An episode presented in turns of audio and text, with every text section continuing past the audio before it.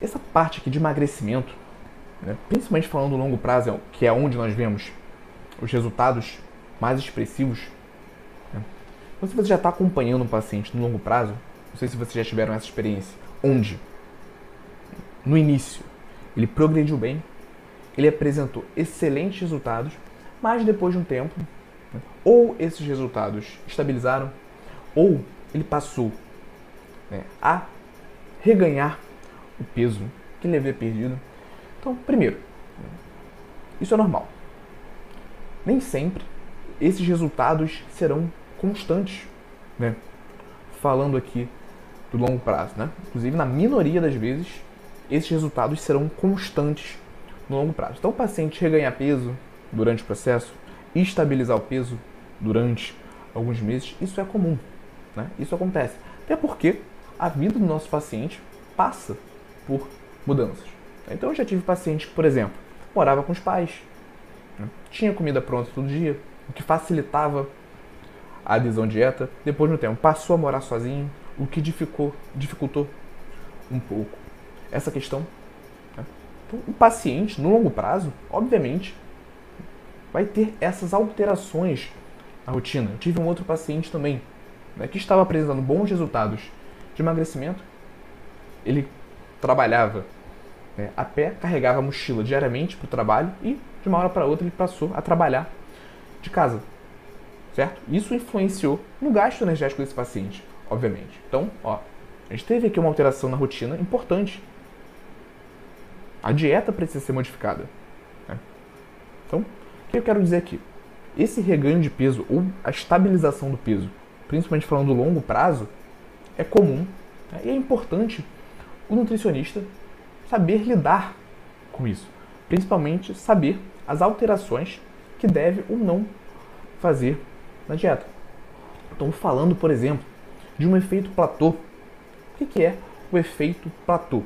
Quando o paciente, mesmo estando na dieta, mesmo estando dentro do déficit calórico planejado, ele para de perder peso. Então ele teve uma progressão, ele perdeu peso no início da dieta, nos primeiros meses, só que, segundo o relato dele, com a mesma dieta, seguindo fielmente, ele não consegue mais perder peso. E pode gerar aquela dúvida, mas Igor, será que o metabolismo desse paciente desacelerou? Né? Já ouviu falar que a perda de peso leva à redução do metabolismo? Será que foi isso? Presta atenção, na maioria das vezes, não. Tá? Existe sim esse mecanismo, certo? Mas na maioria das vezes não é por conta disso. Até porque a desaceleração do metabolismo ela é muito discreta né? e acontece quando a perda de peso ela é extremamente grande. Na grande maioria dos casos, o que acontece é o seguinte: o paciente está em déficit calórico, isso leva à liberação de mais hormônios que vão gerar fome, a redução da liberação de hormônios que geram saciedade e a consequência é que esse paciente, mesmo sem perceber muitas vezes, passa a furar mais a dieta.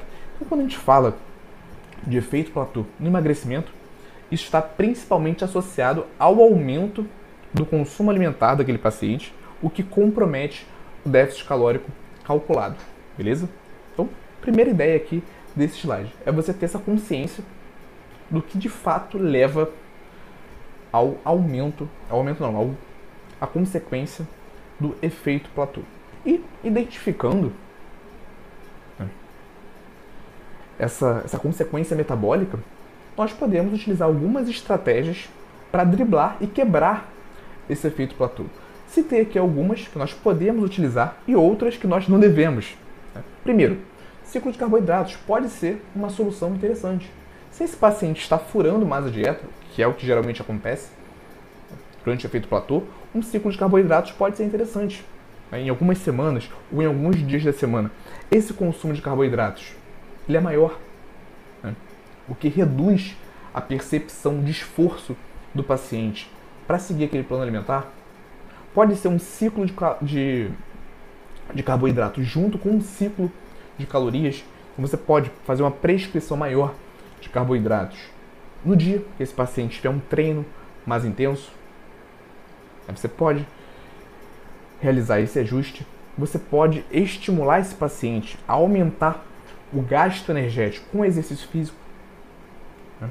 já que ele está consumindo mais alimentos do que deveria, do que você prescreveu, você pode manter, aumentar um pouquinho a prescrição para esse paciente e também aumentar o gasto energético através da atividade física. Né? Você pode prescrever um estimulante, uma cafeína, por exemplo, para esse paciente aumentar a intensidade do treino, aumentar a duração do treino. Né? Mas o que é comum e que é um erro nesses casos de efeito platô é aumentar o déficit calórico. Paciente para você relata, ah, Igor, eu não estou mais perdendo peso. Né? Perdi peso durante 2, 3, 4 meses, só que estabilizei. Né? O que é intuitivo de pensar nesse momento? Ah, se ele falou para mim que está seguindo a dieta e parou de perder peso, provavelmente né, ele não está mais em déficit calórico. O que, é que eu posso fazer?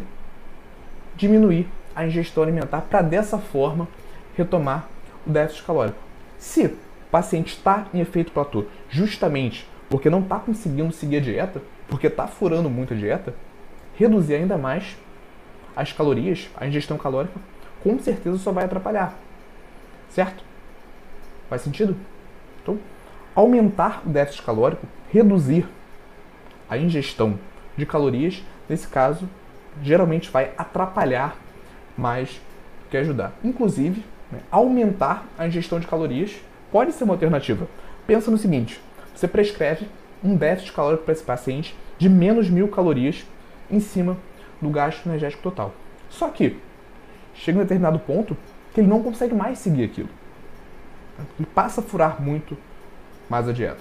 Se você aumenta a prescrição para esse paciente em 500 calorias, né, aumentando a sensação de saciedade e reduzindo, mas mantendo um déficit calórico de 500 calorias, esse paciente vai continuar em déficit calórico, né, só que ele vai estar se alimentando melhor. Isso pode aumentar a adesão, que vai levar ao emagrecimento. Fez sentido?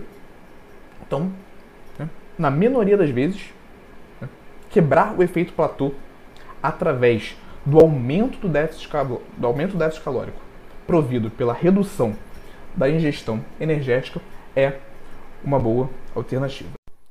E aí, gostou desse corte? Aqui é o Igor e eu quero te convidar para assistir as aulas completas e gratuitas toda quarta-feira, 19 horas, ao vivo no YouTube. Para participar, é só você se inscrever no link que está na descrição desse episódio do podcast e nos vemos lá quarta-feira, 19 horas, ao vivo no YouTube.